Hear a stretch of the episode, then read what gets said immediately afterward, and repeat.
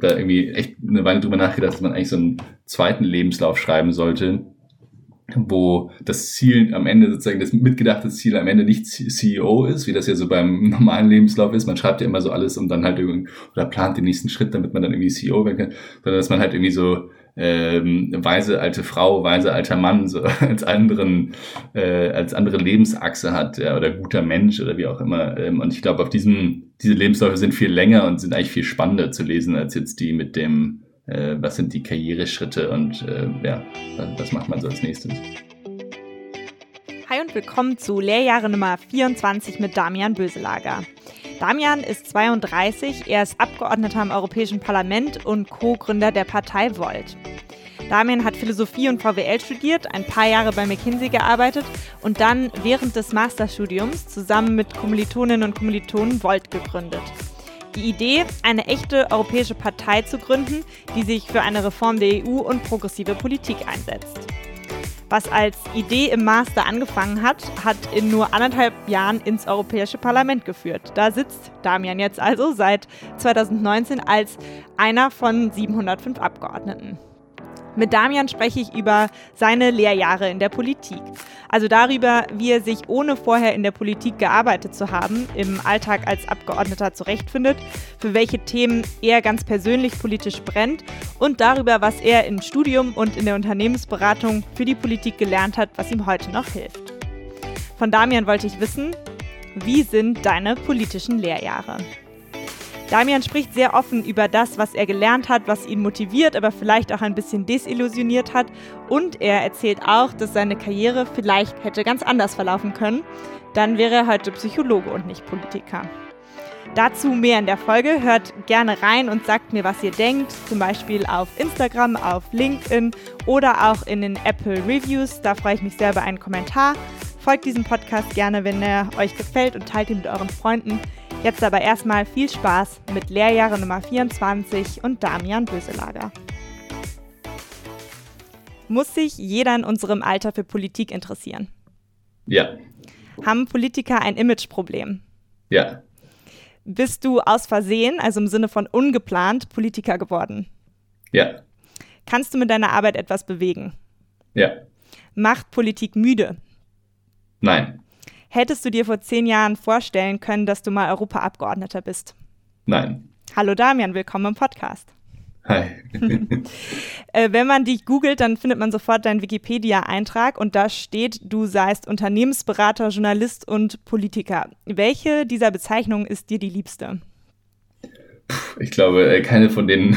Also Journalist ist immer ein bisschen schwierig, weil mein Bruder tatsächlich Journalist ist und ich habe nur einmal so eine Reise gemacht äh, durch Europa und habe Leute irgendwie nach ihrer Idee für die Zukunft Europas befragt. Und das als sozusagen mich jetzt Journalist zu nennen, ist, glaube ich, das Anmaßendste, was in diesem ganzen Wikipedia-Artikel äh, steht, weil ich weiß, was das für ein harter Job ist Berater, ich meine, es war mein erster Job, aber mir war eigentlich immer klar, dass ich mich nicht irgendwie als Berater identifiziere oder als das sozusagen als meine Lebensinhalt sehe, sondern dass es eine gute Schule ist, um was zu lernen.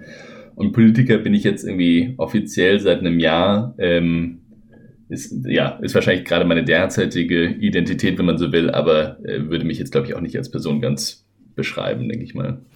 Du hast in den Eingangsfragen gesagt, dass Politiker ein Imageproblem haben. Äh, merkst du das irgendwo in deinem Alltag, jetzt wo du diese neue Rolle, diesen neuen Beruf hast seit äh, ja, anderthalb Jahren?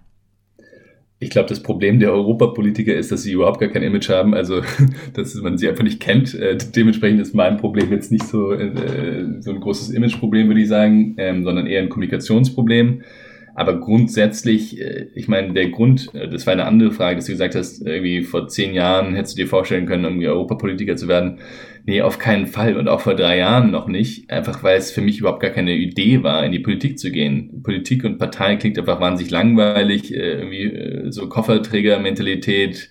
Du musst ewig dabei sein, es ist irgendwie ein dröge, so, also keine Ahnung, für mich war das nie oder galt es einfach nie als attraktive Karriereweg so als ihr 2017 äh, ja Volt äh, gegründet habt, da waren du und auch deine Mitgründerinnen und Mitgründer ja Uni-Studenten. Und du sagst gerade selber, vor zwei, drei Jahren hättest du gar nicht gedacht, dass du mal Abgeordneter wirst. Was habt ihr denn gedacht, was so der maximale Erfolg für dieses Uni-Projekt, was dann eine Partei wurde, sein könnte? Oder dachtet ihr schon, es ist möglich, einen Sitz im EP zu erringen?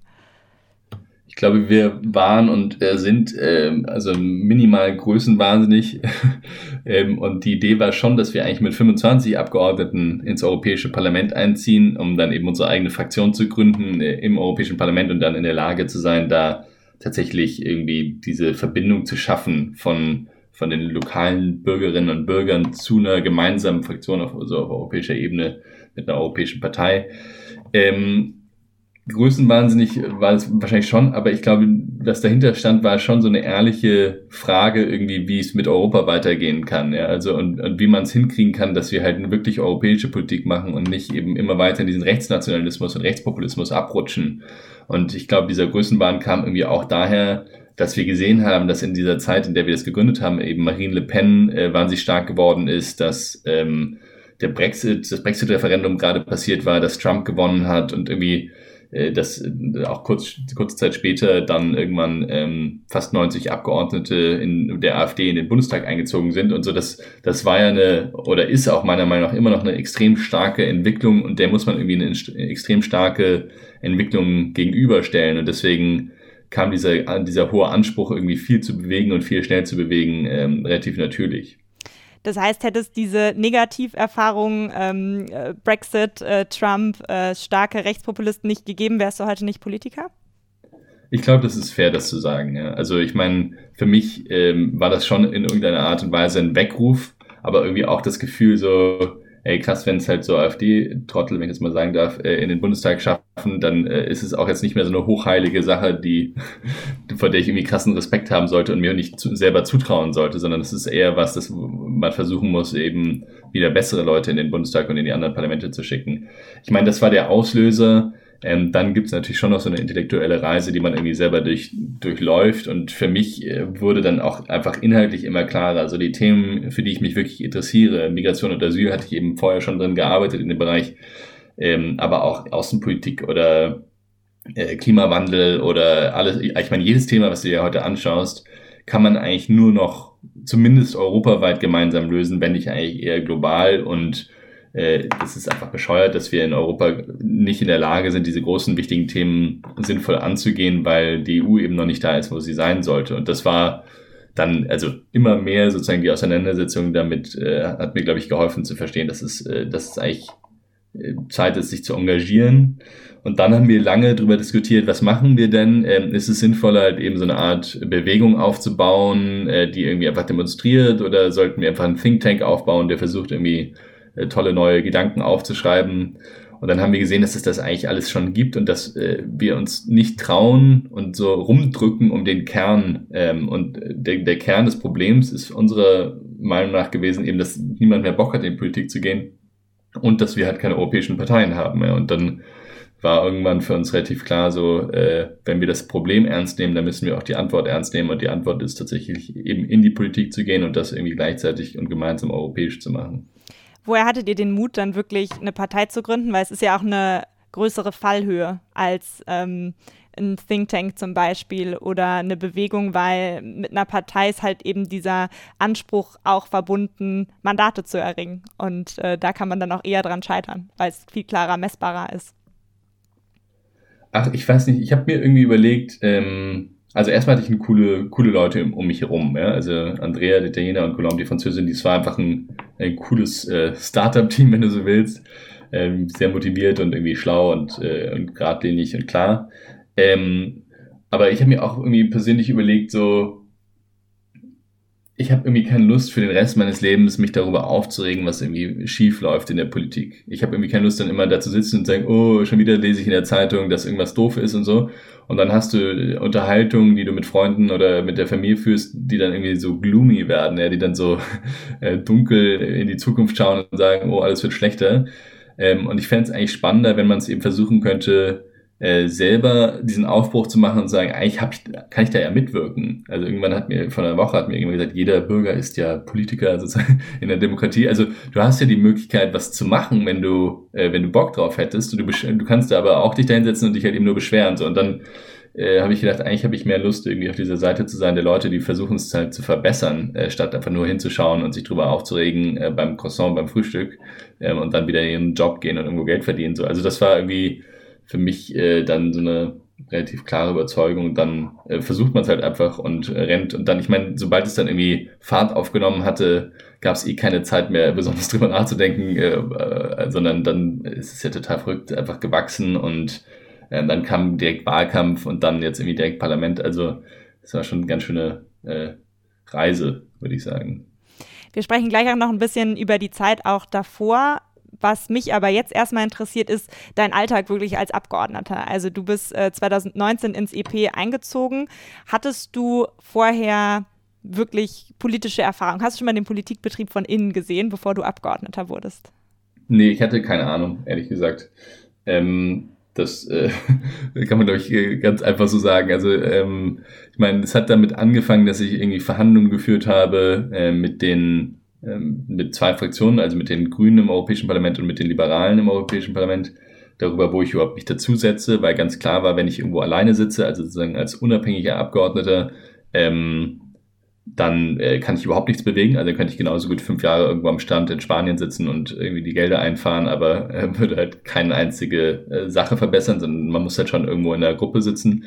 Und die Grünen haben dann da das bessere Angebot gemacht und da habe ich mich dann sozusagen das erste Mal damit auseinandergesetzt, was, äh, wie setze ich denn jetzt mein Wahlprogramm ähm, tatsächlich in der Arbeit als Parlamentarier um und das geht über die Ausschüsse. Also du suchst dir halt die Ausschüsse aus, in denen die Themen besprochen werden, die du relevant findest. Äh, in meinem Fall Verfassungsausschuss für die ganzen Themen von EU-Reform. Also das ist ja so Kernthema von Volt. Wie kriegt man irgendwie die EU besser hin? Ähm, das war mir ganz wichtig. Und dann, äh, ja, ich, wie gesagt, arbeite ich gerne an Migration und Asylthemen. Das ist mir persönlich sehr wichtig. Und dafür muss man im Innenausschuss sitzen und das, das mache ich eben auch.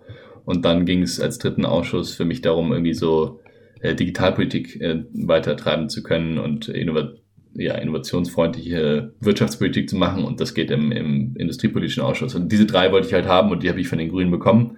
Das war also ähm, das bessere Angebot, weil du gesagt hast, die haben das bessere Angebot gemacht. Das hast du an den Ausschüssen festgemacht.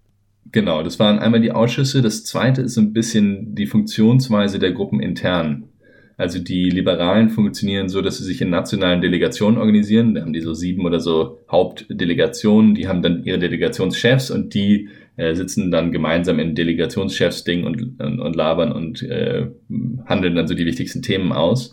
Und das heißt, meine Vertreterin als deutsche Delegation, äh, Delegationsleiterin bei den Liberalen wäre dann Nicola Bär gewesen. Und die, die hätte dann sozusagen für mich dann eben die wichtigen Themen irgendwie besprechen müssen. Und bei den Grünen ist es so, dass ich mein eigener Delegationsleiter bin, was viel besser passt, weil wir uns als europäische Partei sehen und ich irgendwie überhaupt nicht Lust hatte, Teil der deutschen Delegation zu sein, als europäisches Parteimitglied sozusagen. Ähm, und das eine sehr viel horizontalere Entscheidungsgrundlage ist. Also es wird eigentlich alles diskutiert in, in der Gruppe und also mit allen Abgeordneten. Das heißt, es war nochmal so ein Punkt dafür, aber im Endeffekt habe auch nicht ich das entschieden, sondern das haben tatsächlich alle Mitglieder europaweit äh, entschieden. Also wir haben eine Abstimmung gemacht darüber und dann hat sich einfach die Mehrheit für äh, tatsächlich für, das, äh, für die grüne Fraktion ausgesprochen. Wie viele Mitglieder habt ihr europaweit? Äh, ich weiß die aktuellen Zahlen ehrlich gesagt nicht. Ähm, ich müsste es mal nachschauen. Ich glaube, was ist ich, so 5000, 6000, die irgendwie als Parteimitglieder äh, definiert sind und dann gibt es noch eine ganze Menge mehr, die irgendwie als Freiwillige äh, definiert sind. Aber ich, also nagel mich nicht drauf fest, ich weiß gerade die aktuellen Zahlen nicht. Ich möchte mal an diesen Punkt kommen, äh, du, du kommst ins Europäische Parlament, hast äh, eigentlich den Politikbetrieb noch nie von innen gesehen und das ist eben komplett neu für dich. Wie bist du diese Aufgabe angegangen? Also hast du dir ähm, dann ein Team zusammengestellt, was aber diese Erfahrung hatte oder nicht? Oder hast du mit Leuten gesprochen, die schon ganz lange da drin sitzen? Oder dachtest du, das ist total gesund, dass ich hier auch mit so einem äh, komplett frischen Blick reingehe? Wie, wie hast du das gemacht?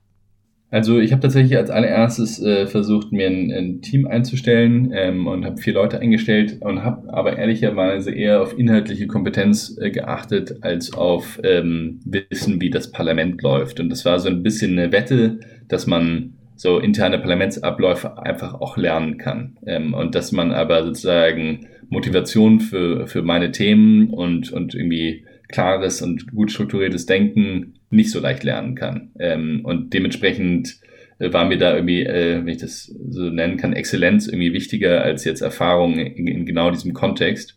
Und meiner Meinung nach hat sich das auch ausgezahlt. Also, dass ich jetzt hier irgendwie immer noch mit dem genau gleichen Team äh, sitze ein Jahr später und äh, sagen würde, ich würde die sofort alle wieder einstellen, ähm, und bin extrem dankbar, weil eigentlich alles, was ich erreicht habe im Europäischen Parlament, eigentlich nur durch dieses Team erreicht wurde. Ähm, das, das ist irgendwie ein gutes Zeichen und da habe ich mir aber auch sehr viel Mühe gegeben und habe einen sehr fairen Prozess gemacht, äh, wo die erste Interviewrunde sozusagen nicht von mir gemacht wurde und so weiter, um einfach dafür zu sorgen, dass ich da wirklich unbiased äh, die, die besten Leute kriege, die man irgendwie kriegen kann dafür.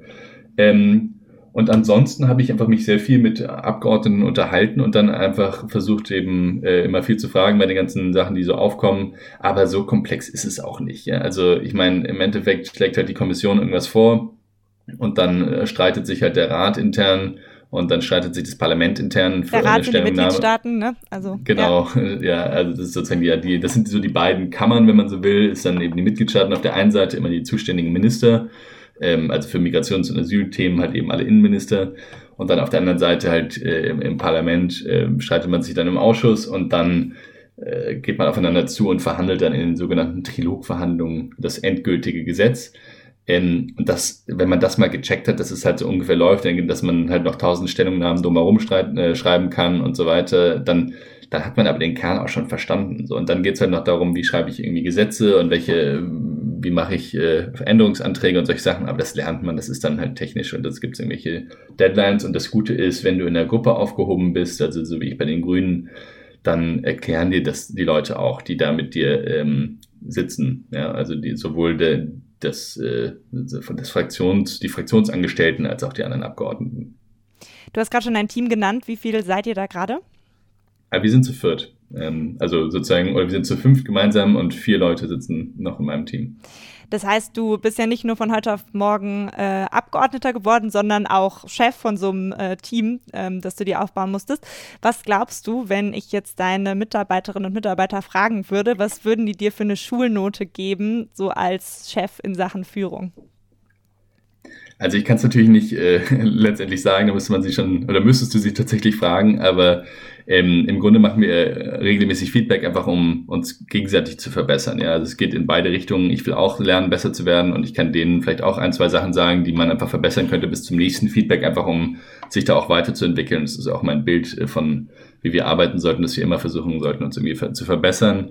Ähm, ich meine, mein Ziel ist von Anfang an gewesen, irgendwie äh, super freundlich zu sein, weil das ist irgendwie, glaube ich, mein, mein Charakter und ich habe auch keine Lust, irgendwie so ein harter Chef zu sein, weißt wo du dann, wo die Leute irgendwie Angst vor haben, das kriege ich auch nicht hin. Ja, das da bin ich einfach nicht und will ich auch nicht.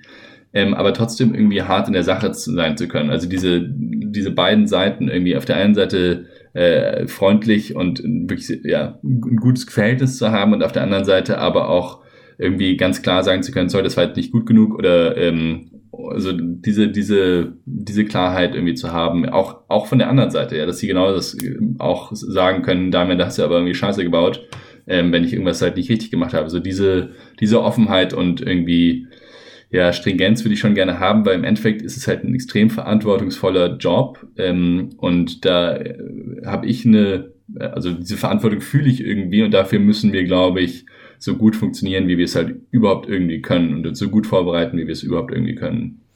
Du hast gerade das An Verantwortungsgefühl ähm, angesprochen. Letztendlich triffst du ja mit Entscheidungen für 500 Millionen Menschen. Inwiefern ist dir das während deiner täglichen Arbeit bewusst? Das ist mir ähm, heute ganz besonders bewusst, äh, weil ich meine, es kommt ja immer auf die Themen drauf an, an denen du irgendwie mitarbeitest. Heute arbeite ich eben gerade an diesem Wiederaufbaupaket mit. Ähm, das sind 672,5 Milliarden Euro, die irgendwie ausgegeben werden sollen, über, überall in Europa, um, um den Leuten halt zu helfen, aus der äh, Corona-Krise wieder rauszukommen. Ähm, und das ist äh, eine extrem wichtige Frage. Wie kann man dieses Geld richtig ausgeben? Wie kann man dafür sorgen, dass es wirklich bei den Leuten ankommt? Wie kann man dafür sorgen, dass es eben bei der nächsten Krise dann ähm, dass wir besser gewappnet sind, wie kann man dafür sorgen, dass es äh, klimafreundlich ausgegeben wird, dass wir dann tatsächlich besser aus dieser Krise rauskommen, als wir reingelaufen sind, dass für Digitalisierung ausgegeben wird und so. Und das ist, das, da sehe ich schon eine riesen Verantwortung und das treibt, hält mich dann auch irgendwie wach und da versuche ich dann dafür zu sorgen, dass die Sachen äh, richtig durchdacht sind, die ich da sage. Beim, das zweite große Thema, was mich irgendwie persönlich dann auch sehr mitnimmt, ist diese Frage von, äh, wie kriegt man ein Asylsystem hin, wo die Leute halt nicht in Zelten äh, am, äh, am Meer an der Küste frieren, sondern halt in irgendwie äh, menschenwürdiger Unterbringung durch dieses System durchlaufen können. Ja. Das sind irgendwie so Themen, da fühle ich dann die Verantwortung schon mehr. Ach, ich meine, gerade bei diesem Asylthema, weil du halt, ich war da in Moria in, auf der Insel äh, Lesbos und habe mir das irgendwie angeschaut und das, das nimmt einen dann schon irgendwie mit und dann denkt man irgendwie, ja, da muss man schon, also die Verantwortung fühle ich auf jeden Fall, ja. da muss man schon irgendwas hinkriegen, was besser funktioniert. Also diese Erfahrungen auch außerhalb des Parlaments sind wichtig, um im Parlament, wenn man an den Gesetzesvorschlägen arbeitet, um noch diesen menschlichen Bezug zu haben, würdest du das sagen? Ja, auf jeden Fall. Ich glaube, das äh, ist ja auch die Idee und der Vorteil von einem Parlament gegenüber sozusagen den anderen Häusern in der, äh, in der Demokratie oder parlamentarischen Demokratie, weil man dann eben als äh, Abgeordneter irgendwie diesen Auftrag auch hat, gerade irgendwie die Leute zu vertreten, für die man, von denen man gewählt wurde, aber eben auch irgendwie gerade als Europaparlamentarier halt eben die europäischen Bürger insgesamt und Bürgerinnen insgesamt zu vertreten. Also ich glaube, das ist schon das, das Schöne irgendwie dran, dass man versuchen muss, eben diesen das Normale nicht zu verlieren. Und das ist, glaube ich, auch eh was, was ich, ähm, was mir wichtig ist, dass ich jetzt nicht irgendwie an, anfange, anders zu reden oder dass man irgendwie sich so wegentwickelt, nach Brüssel wegentwickelt, sondern dass man halt irgendwie der bleibt, der man ist und als der man gewählt wurde und dass man versucht, die Sachen, die einem wichtig sind, die, über die man ja auch schon vorher geredet hat, auch weiter äh, als, als wichtig anzuerkennen. So, und natürlich heißt es, äh, müssen wir irgendwelche Kompromisse eingehen und irgendwie unsere politische Arbeit machen und bla bla bla. Aber ich glaube, im Kern sollte man äh, schon irgendwie da bleiben, bei, wo man war und wer man und wer man war. Nach jetzt so anderthalb Jahren als Abgeordneter im Europaparlament, was ist ganz anders, als du vorher gedacht hättest? Das ist, äh, hängt ein bisschen mit der Frage zusammen, die du vorher gestellt hast. Äh, so kann, kannst du dich schon in der Politik aus? Ich hatte halt keinen blassen Schimmer, worauf ich mich einlasse. Also ich wusste halt nur irgendwie, ich will da rein und ich will Sachen verbessern, ähm, die, die mir wichtig sind, ähm, weil ich glaube, dass man das machen kann und dass es irgendwie so, dass es so gehen sollte. Ähm, dementsprechend hatte ich jetzt nicht so krasse Erwartungen. Ich finde, ehrlich gesagt, bin ich, glaube ich, positiv überrascht darüber, dass es doch eine ganze Menge von Leuten gibt, die tatsächlich willig sind und bereit sind, irgendwie ähm, gute Argumente anzunehmen, die auch hinter geschlossenen Türen äh, dir irgendwie zustimmen, wenn du was Richtiges sagst und, und irgendwie das auch ernst nehmen. Also ich hatte nie das Gefühl, hier nicht ernst genommen zu werden. Ähm, ich habe auch versucht, eben, wie gesagt, mich gut vorzubereiten und meine Arbeit gut zu machen, aber ich hab, wurde, glaube ich, grundsätzlich eigentlich sehr positiv aufgenommen von den meisten Leuten. So, das ist die positive Überraschung. Die negative Überraschung ist vielleicht, dass ähm, äh, es, sagen wir mal, um die EU äh, teilweise doch noch äh, schlimmer bestellt ist, als, als ich dachte, was eben die Entscheidungswege angeht äh, zwischen, zwischen Rat und Parlament. Also wir hatten ja gerade schon drüber gesprochen, Rat sind irgendwie die, die Mitgliedsländer, die da vertreten sind und ähm, bei allen wichtigen Fragen merkt man jetzt doch, dass es eben, äh, dass sich die Politik doch ganz oft leider am, am, am schwächsten Mitgliedsland ausrichtet. Ja, und schwächste oder, oder schlimmste könnte man fast sagen. Ja. Also man hat es jetzt gesehen bei diesem Wiederaufbaupaket. Äh, Im Juli gab es ja diesen großen Gipfel, wo dann die Regierungschefs sich da zusammen eingeschlossen haben für super lange, für vier Tage. Und da halt irgendwie aushandeln zu 27 jetzt, äh, wie das irgendwie alles aussehen soll. Ähm, aber das ist überhaupt nicht, finde ich, wie wir Entscheidungen treffen sollten, dass da irgendwie die 27, es ist ein bisschen mittelalterlich, ne? Mhm. dass jeder irgendwie mit seinem nationalen Interesse da reingelaufen kommt und sagt, ich will aber das für mein Land und ich will das für mein Land, wo wir eigentlich schon dahin kommen könnten zu sagen, wir haben ein europäisches Parlament, ein europäisches Parlament sollte irgendwie eine europäische Regierung stellen und die sollte dann auch irgendwie in der Lage sein, äh, entscheiden, Entscheidungen zu treffen für alle Europäer gemeinsam und halt nicht immer aus diesem Nationalinteresse heraus. Aber gut, das ist ja schon sehr komplex, aber ich äh, stelle einfach fest, äh, vielleicht ganz dumm gesagt, dass wir äh, im Kern bei ganz wichtigen Themen einfach doch noch sehr zwischenstaatlich denken und so verhandeln denken, statt wirklich mit einer europäischen Perspektive draufzuschauen. Wenn du eine Tätigkeit, die mit deinem Job zu tun hat, äh, abgeben könntest, welche würdest du sofort abgeben?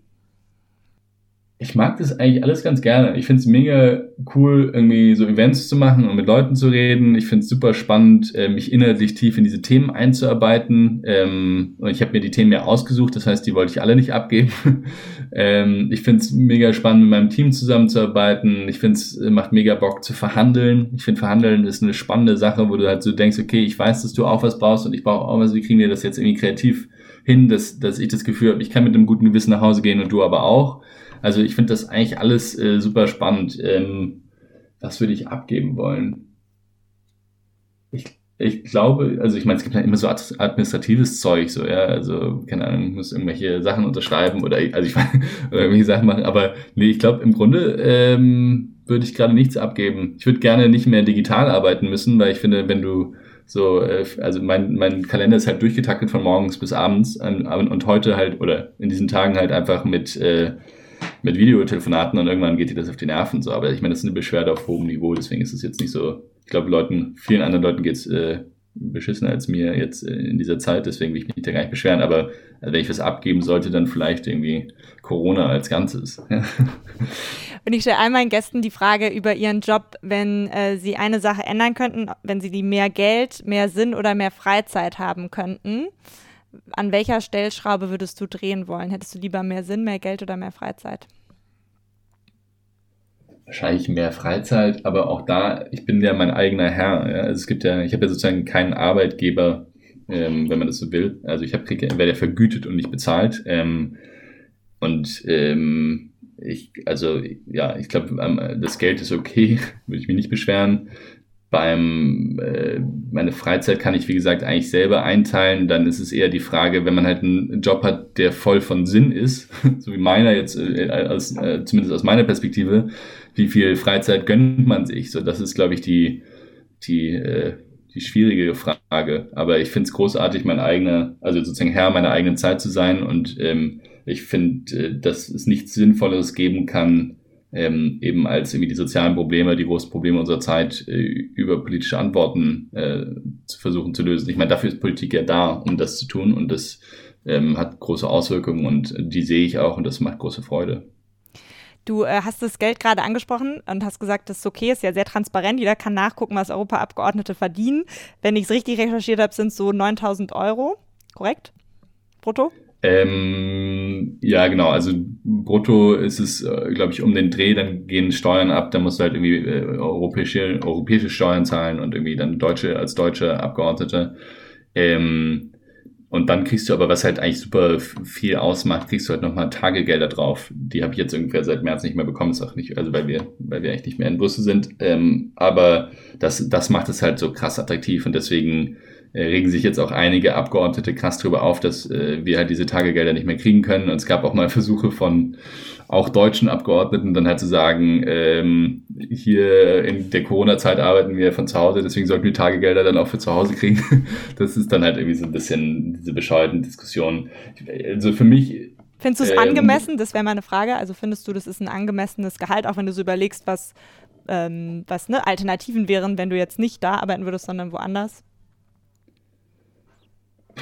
Ähm, ich ich finde es vollkommen angemessen, ja. Ich meine, für mich äh, ich, äh, muss dann halt nochmal abziehen, ähm, das, was ich äh, sozusagen an meine Partei überweise. Da gibt es immer so Mandatsträger, Beiträge ähm, und dann gibt es halt auch für mich persönlich einfach äh, relativ massive Schulden, die ich aus meinem, ähm, meinem Masterprogramm mitgenommen habe, die ich, äh, die wahrscheinlich verfallen wären, wenn ich zu, zu meinem alten Arbeitgeber gegangen wäre. So, das sind dann natürlich, also könnte es jetzt schon irgendwie aufrechnen, aber ich meine, es ist, im, äh, äh, um ganz ehrlich zu sein, es ist arsch viel Geld ähm, und äh, ich glaube, wer sich da beschwert, der hat irgendwie nicht ganz gecheckt. Und ich finde, wenn man, das kommt wieder ein bisschen zu, zu deiner Sinn- und deiner äh, Geldfrage zurück. Ja, also wenn ich jetzt gerade das Gleichgewicht von, äh, von Geld und Sinn mir anschaue, dann hätte ich in keinem anderen Job äh, so einen guten Deal machen können wie jetzt hier. Und wie gesagt, ich verdiene ähm, eigentlich arsch viel Geld und äh, so. Und für mich geht's jetzt ganz gut aus, weil ich damit meine Schulden zurückzahlen kann und damit irgendwie noch ganz gut leben kann. Und so, das ist alles okay. Also ist wirklich alles in Ordnung. Wir haben jetzt schon äh, eine ganze Menge über deine Lehrjahre in der Politik, äh, deine ersten Jahre im Europaparlament gesprochen. Ich will noch mal ein bisschen zurückreisen jetzt in deine, äh, sagen wir mal, enger definierten Lehrjahre von äh, Ausbildung, äh, Studium und vielleicht erstem Job. Ähm, weißt du noch, was du als Kind werden wolltest? Äh, Zauberer, glaube ich. Cool, das habe ich noch gar nicht gehört, okay. Finde ich, finde ich gut. Du bist nicht Zauberer geworden, ähm, sondern hast dich nach dem Abi entschieden, Philosophie und VWL in Bayreuth zu studieren. Warum diese Kombi? Die Kombi kommt daher, weil ich mich schon da nicht entscheiden konnte, was ich irgendwie lieber mag. Ich fand's, äh, ich hatte ja Bio und Deutsch LK, was immer so als Schummelkombination gilt. Aber ich tatsächlich, äh, weil ich diese beiden Fächer einfach cool fand. Ja. Mir hat Bio einfach keinen Spaß gemacht und ich fand äh, irgendwie gut Deutsch schreiben zu können ein cooles Ziel. Ähm, und im Studium habe ich dann mal geschaut, welche Kombinationsstudiengänge gibt es denn eigentlich. Und ich weiß noch, dass die Uni Freiburg mir, glaube ich, zurückgeschrieben hat, gesagt, ja, mit ihrem VWL-Studium könnten sie noch Forstwirtschaft machen. So, dann habe ich gesagt, okay. Oder Mathematik. Und ich, okay, das war jetzt nicht meine Idee von, von sozusagen übergreifenden äh, Studienfächern. Und dann habe ich, äh, das weiß ich noch, da war ich in äh, Südamerika und habe so ein Sozialding gemacht. Und da habe ich einfach mal gegoogelt, äh, Philosophie und VWL, äh, weil ich einfach dachte, das wäre das wäre genau die Kombi, die ich haben möchte. Irgendwie diesen wirtschaftlichen Fokus zu haben auf der einen Seite und dann eben auch trotzdem drüber nachdenken zu können, so auf der anderen Seite. Und dann kam aber die Uni Bayreuth ab, äh, ist einfach aufgekommen sozusagen bei meiner Google-Suche. Und dann, ich wusste ehrlich gesagt noch nicht mal, wo Bayreuth liegt. Äh, Schande über mein Haupt. keine, keine Ahnung. Ähm, und dann, ja, kam das auf und dann habe ich, das halt Asche über mein Haupt, oder? Ja, Asche über mein Haupt. Egal. Und dann kam das irgendwie auf und dann habe ich mich da beworben und dann haben die mich genommen. Und war es die richtige Entscheidung? Ja, ich find's mega cool. Ähm, vor allen Dingen einfach, um viele meiner Überzeugungen zu hinterfragen. Ja. Also es gibt da, äh, ich meine, das politische Spektrum war ziemlich breit abgedeckt. Es gibt da die, die irgendwie Philosophie studieren wollten und dann halt noch als äh, Feind die VWL kennenlernen wollten, aber einfach eigentlich nur, um sie zu zerlegen. Und dann gab es halt so Leute wie mich, die wahrscheinlich irgendwie so in der Mitte waren. Und dann gab es Leute, die halt äh, ja ganz klar eigentlich Business, Business, Business machen wollten und dann halt so ein bisschen Philosophie nebenher. Also, also dementsprechend ähm, war das eine super lehrreiche und richtig coole Zeit da. Und ich habe Freunde gemacht, äh, tatsächlich, die mir heute noch extrem wichtig sind. Also ich fand es eine coole Zeit, ja. Dein erster Job war dann bei McKinsey. In, in welcher Art und Weise war das eine aktive Entscheidung? Also was waren die Hauptgründe, die dich da hingetrieben haben? Das ist, äh, kommt dann wieder sozusagen aus der gleichen äh, Frage raus. Ich habe eigentlich keine Ahnung gehabt, was ich äh, machen möchte. Ähm, und habe dann ähm, halt so rumgeschaut und diese großen Beratungsfirmen, äh, denen ist es, also die finden es eigentlich ganz witzig, wenn man so äh, kombinierte Studiengänge gemacht hat oder wenn man nicht so ganz genau weiß, was man machen möchte. Und weil ich selber es nicht wusste, habe ich dann halt einfach mich bei dem beworben, von dem ich das Gefühl hatte, sie haben den größten Namen und sind die tollsten oder wie auch immer. Ähm, immer ein bisschen mit dem, mit der Überlegung im Hinterkopf, dass ich halt einfach jemanden brauche, der jetzt irgendwie mir Sachen beibringt und in mich investiert. Ähm, und das, äh, was ich so gehört hatte, ist es bei diesen Firmen eben der Fall. Und dann habe ich mich da beworben und dann haben die mich glücklicherweise genommen, was immer noch, glaube ich, worüber sie sich selber immer noch wundern. Aber, aber es war für mich natürlich genial, ähm, weil ich einfach ultra krass viel gelernt habe in der kurzen Zeit, was mir auch heute noch hilft. Was ist das, was, was der Unternehmensberater Damian gelernt hat, was er auch als Politiker heute noch anwenden kann oder wovon du da noch profitierst? Ähm, der hat arbeiten gelernt, glaube ich. Das ist, glaube ich, das, die, die ehrliche Antwort. Also ich bin da reingelaufen und ich wusste nicht mal, wie ich meinen Tag plane. Also das heißt, ich habe irgendwie angefangen, meinen ersten Projekten da irgendwie zu checken, dass äh, wie man sein eigenes Leben, also wie man so seinen, seinen, seinen, seinen Tagesablauf mit Dingen organisiert und dann habe ich irgendwann gelernt, wie man eine Woche plant und dann habe ich mal gelernt, wie man vielleicht ein ganzes Projekt plant ähm, über eine Zeit hinweg. Das war auf jeden Fall extrem hilfreich. Ich glaube, ernsthaft nachzufragen und irgendwie so die, die, die grundlegenden Details zu verstehen, ähm, also wirklich tief irgendwie reinzuschauen, ist, glaube ich, eine Sache, die ich gelernt habe. Und sich irgendwie selbst zuzutrauen, so Hypothesen zu entwickeln, wie Sachen gelöst werden können. Ne? Also, dass man da irgendwie sagt, okay, ich sehe jetzt dieses Problem, was gibt es denn für mögliche Lösungen und jetzt, äh, wie, wie komme ich zu einer Lösung? Ähm, das hilft mir auf jeden Fall auch heute, dass ich einfach sagen kann, okay, ich weiß, dass es sinnvoll ist, sich irgendwie vergleichen, vergleichbare Systeme anzuschauen und ich weiß, dass es sinnvoll ist, mit Experten zu reden und ich weiß, wie man sich ungefähr, wie man Hypothesen abtestet, um dann eben zum besten Ergebnis zu kommen. Also da gibt es eine ganze Menge äh, Zeug, das ich da gelernt habe, auch irgendwie, wie rede ich mit Menschen, ähm, was, äh, das ist ganz dummes Zeug, aber wie, was heißt Alignment, also wie kann man eigentlich ja, mit Leuten gemeinsam äh, ein gemeinsames Ziel erreichen, welche Phasen durchläuft man dann und was du ja auch vorhin angesprochen hattest, wie arbeite ich mit einem Team zusammen? Ich habe aber schon mit sehr, sehr vielen Teams jetzt irgendwie davor zusammengearbeitet, erst als Mitglied und dann irgendwann auch äh, in der, in der Führung und das äh, hilft natürlich einfach. Wenn wir jetzt nochmal zurückreisen könnten und du wärst 18 und würdest nochmal Abi machen, würdest du alles zwischen 18 und jetzt nochmal so machen? Oder gibt es was, was du anders machen würdest, auslassen würdest, zusätzlich machen würdest? Sicher, es gibt sicher sehr viele persönliche Dinge, die, wo man, äh, wo man sich in den Kopf greift und wo man sich denkt, okay, da ist jetzt ein bisschen verkackt, aber ähm, sozusagen was mein professionelles Leben angeht, äh, bin ich super dankbar, wie es gelaufen ist. Ich glaube, was äh, klar ist bei meinem Lebenslauf, ähm, ist, äh, dass diese Idee der roten Linie irgendwie Schwachsinn ist. Also es ist ja nicht so, als würde man irgendwie planen, ich sitze jetzt irgendwann mal im Europaparlament und verhandle irgendwie so wichtige Sachen mit, sondern ähm, dass, dass es eigentlich eher so rumgeht, dass man sich halt irgendwie versucht äh, und tastet, nach vorne tastet und so mehr und mehr versteht, was einem selber wichtig ist und dafür auch mal in Kauf nimmt, dass man halt irgendwie, äh, keine Ahnung, ein langweiliges Projekt bei einem Maschinenbauer macht. Ähm, und dann halt nach und nach über die Zeit versteht, dass man eigentlich mehr Interesse am öffentlichen Sektor hat oder dass man mehr Interesse an den gesellschaftlichen Problemen hat und so. Aber dieses, dieses Tasten und sich da auch die Zeit zu geben, ähm, einfach das zu finden, was einem wirklich Spaß macht, ich finde, das ist, äh, das ist wichtig. Unterm Strich, wenn man sich deinen Lebenslauf anguckt, sieht er aber natürlich immer noch sehr geradlinig aus. Ne? Also sehr gute Unis in Deutschland, in den USA, McKinsey, jetzt irgendwie plötzlich Europaabgeordneter. Gibt es auch mal was, wo du wirklich gescheitert bist, was ich da jetzt natürlich nicht rauslesen könnte, weil es nicht geklappt hat, aber wo du eigentlich mal einen Traum hattest, der nicht in Erfüllung gegangen ist oder wo es ganz anders kam, als du es dir gewünscht hättest? Ich habe mich mal äh, für einen Master an einer sehr guten Uni äh, beworben für äh, Psychologie, Experimental Psychology. Ähm, das war parallel zu der Bewerbung zu äh, McKinsey. Ähm, und ich glaube, wenn ich da genommen worden wäre, dann hätte ich das wahrscheinlich eher gemacht als, als McKinsey, einfach weil ich zu dem Zeitpunkt ähm, die Idee total geil fand, irgendwie rüber in die Psychologie zu wechseln ähm, und da sozusagen meine Erfüllung darin zu finden, eben Menschen zu helfen, irgendwie äh, psychologisch äh, weiterzukommen. Und dann, dann hätte ich wahrscheinlich auch versucht, die psychotherapeutische Ausbildung draufzusetzen und wäre eher in diese Richtung ähm, abgerutscht, wenn ich das so sagen oder gegangen. Ähm, ich weiß nicht, bedauere ich das. Äh, ich mein, ich fand es eben, ja, ich finde es alles spannend. Ich habe jetzt irgendwie auch in dieser Reise in, in, ins Parlament meine derzeitige Verlobte kennengelernt und so. Ich meine, das alles zu hinterfragen äh, und zu sagen, hätte ich jetzt irgendwie das alles anders gemacht, äh, weiß ich nicht. Aber es gibt, äh, es gibt natürlich tausend Dinge, wo man irgendwie über sich, über seine eigene Persönlichkeit stolpert, ähm, wo man merkt, dass man sich zu sehr ausgelaugt hat oder wo man irgendwie also einfach so Lernerfahrungen macht, die jetzt gar nicht sich so unbedingt auf so einem Lebenslauf zusammenfassen können. Ähm, und ich finde, die sind, das ja, ist jetzt ein bisschen bescheuert, aber ich habe da irgendwie echt eine Weile drüber nachgedacht, dass man eigentlich so einen zweiten Lebenslauf schreiben sollte, wo das Ziel am Ende sozusagen, das mitgedachte Ziel am Ende nicht CEO ist, wie das ja so beim normalen Lebenslauf ist. Man schreibt ja immer so alles, um dann halt irgendwie, oder plant den nächsten Schritt, damit man dann irgendwie CEO werden kann, sondern dass man halt irgendwie so ähm, weise alte Frau, weise alter Mann so als anderen äh, als andere Lebensachse hat ja, oder guter Mensch oder wie auch immer. Ähm, und ich glaube, auf diesem diese Lebensläufe sind viel länger und sind eigentlich viel spannender zu lesen als jetzt die mit dem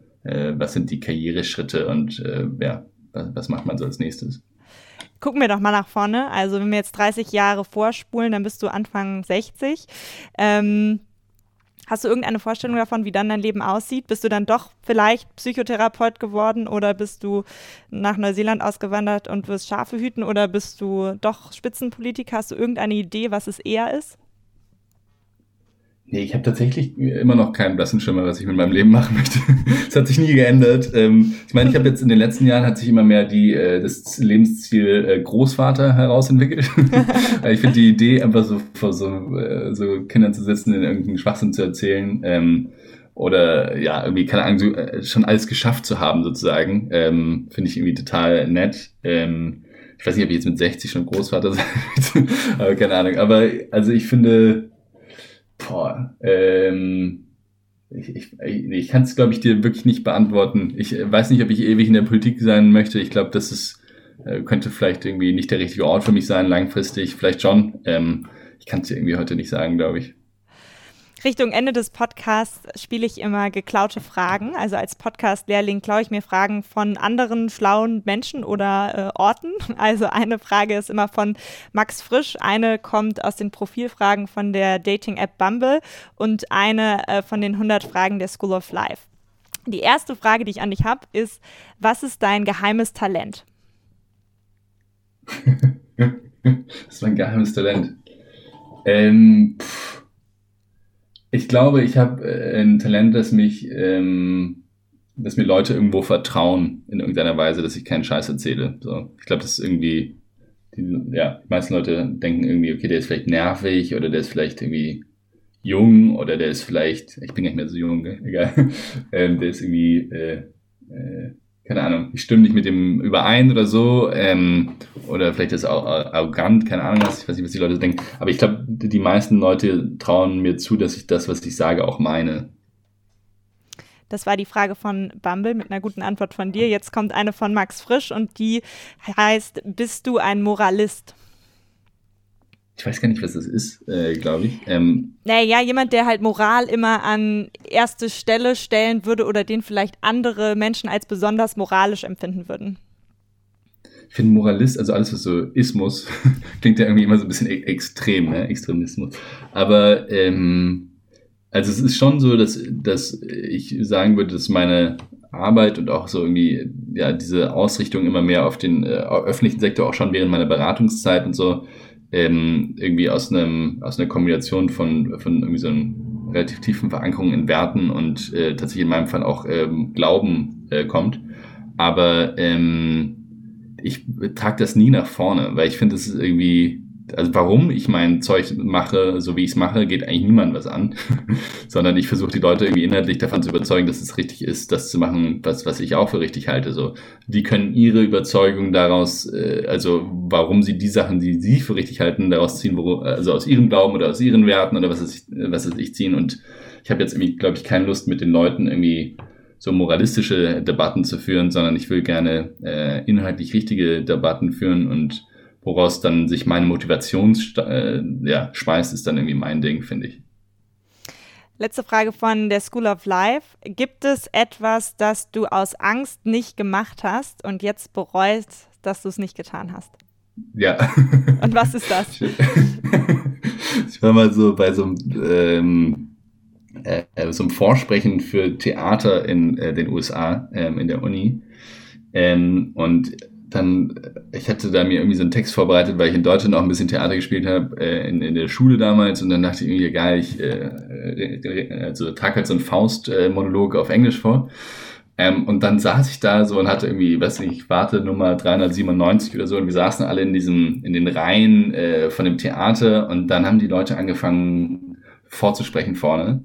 Und du kannst dir halt nicht vorstellen, wie krass gut die waren. Es war halt so jenseits von Gut und Böse. Die haben alle irgendeinen krassen Monolog vorgetragen und dann äh, danach alle ein Lied gesungen. Aber so richtig schön und perfekt. Und es waren, glaube ich, 200 Leute vor mir durch, die alle so richtig krass gut waren. Und es gab, glaube ich, irgendwie 12 oder 15 Plätze in diesem, in diesem Drama-Theater-Team. Und ich bin halt wirklich ungelogen einfach irgendwann aufgestanden und rückwärts sozusagen aus dem Raum rausgelaufen und halt verschwunden. Und die mussten halt irgendwann meine Nummer aufgerufen haben und gesagt, okay, der Dude ist halt nicht mehr da.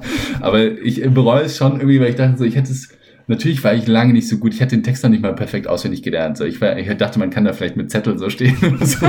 Aber ähm, also ich hätte das sicher irgendwie trotzdem einfach mal versuchen können. Ähm, und ich finde es irgendwie, ja, es war halt so dumm. Danach habe ich mir echt gedacht, so, du kannst einfach nichts verlieren, wenn du es machst. Also versuch's halt einfach. Und das ist schon noch so ein Gedanke, der irgendwie mit mir äh, geblieben ist. Wäre halt ein bisschen peinlich gewesen, aber es wäre auch nicht so schlimm gewesen. Ne? Es wäre auch eine Erfahrung gewesen. Aller, allerletzte Frage. Bei äh, Joko und Klaas gegen Pro7, da können die ja immer so 15 Minuten Sendezeit äh, gewinnen und für irgendwas nutzen. Das haben sie jetzt zuletzt gemacht für Moria oder auch für Männerwelten. Wenn wir das jetzt auf dein Leben übertragen und plötzlich hättest du 15 Minuten Redezeit im Europäischen Parlament, normalerweise hat man ja nur viel weniger, was würdest du dann thematisieren wollen? Wofür würdest du diese 15 geschenkten Minuten nutzen? Also erstmal hätte ich die wahrscheinlich auch super gerne im Fernsehen, weil das schauen mehr Leute als äh, irgendwie das Europäische Parlament, äh, um ganz ehrlich zu sein. Ähm, das ist was, äh, und das bringt mich, glaube ich, zu, auch zu einem Kern von den Dingen, die ich verbessern möchte. Ja, ich fände es halt super geil, wenn wir richtig fette, ordentliche Debatten im Europäischen Parlament hätten und nicht nur diese eine Minute Statements voneinander irgendwie gegen, also wo man so seine Sachen vorliest und dann liest der nächste seine Sachen vor, sondern halt echte fetzige Debatten, die dann auch sich übertragen lassen würden, so das nur so am Rande. Deswegen, äh, wenn ich jetzt 15 Minuten im Europäischen Parlament hätte, ich glaube, ich würde tatsächlich über Veränderungen der EU reden. Also einmal diese kleinen Veränderungen, dass man halt echte Debatten hat im Europäischen Parlament, aber auch eben diese großen Veränderungen, dass man sagt, so, es kann einfach nicht sein, dass wir seit sechs Jahren kein gemeinsames äh, Asyl- und Migrationssystem aufgebaut haben einfach weil Ungarn das blockieren kann, wenn ich das jetzt mal so doof sage. Also diese, oder dass wir jetzt irgendwie, wahrscheinlich, also dass Ungarn gerade und Polen versuchen, unsere Rechtsstaatlichkeitsmechanismus auszusetzen, weil sie, äh, weil sie halt Angst haben, dass ihnen dann Gelder gekürzt werden und solche Sachen, dass man, ja, dass man halt wirklich mal über, darüber redet, europaweit, welche Reformen braucht die EU eigentlich, um wirklich mal richtig ordentlich zu funktionieren. Ich glaube, das wäre, das wäre wahrscheinlich mein Kerninhalt. Aber es gibt so viele spannende Themen. Ich würde auch gerne wieder 15 Minuten an, an Moria geben, weil äh, da die Situation ist noch beschissener als vorher. Also äh, da kann man, glaube ich, es ist immer noch gebraucht. Ähm, und ja, es gibt sicher noch viele, viele weitere Themen, die es wert wären, bedacht zu werden. Vielen Dank, vielen Dank, Damian, dass du da warst, dass du dir die Zeit genommen hast. Ja, danke dir für die äh, wirklich guten Fragen. Das war Episode Nummer 24 mit Damian Böselager. Mich hat das Gespräch mit Damian vor allen Dingen inspiriert, weil er Politik auch so ein bisschen entmystifiziert hat. Also gesagt hat, unterm Strich ist es gar nicht so komplex und das kann man auch lernen, wenn man vorher was ganz anderes gemacht hat. Das finde ich eine coole Botschaft, weil ich daran glaube, dass man noch mehr unterschiedliche, diversere Stimmen von Menschen, die unterschiedliche Hintergründe haben, die vielleicht auch woanders gearbeitet haben, in der Politik gut gebrauchen kann. Und da finde ich, macht Damians Geschichte und die Geschichte von Volt einfach Mut. Wenn euch die Folge mit Damian gefallen hat, dann mögt ihr vielleicht auch die Folge mit Katrin Göring-Eckardt, mit der Fraktionsvorsitzenden von Bündnis 90 Die Grünen im Bundestag, die in ihren 50ern ist und darauf zurückschaut, wie sie auch in der Politik gestartet hat, was sie damals politisiert hat, wie sie ihre ersten Jahre im Bundestag mit Anfang 30 wahrgenommen hat. Wenn euch der Podcast gefällt, diese Folge oder insgesamt, dann folgt und abonniert ihn gerne auf den Podcast-Plattformen wie Spotify, Apple Podcasts und Co.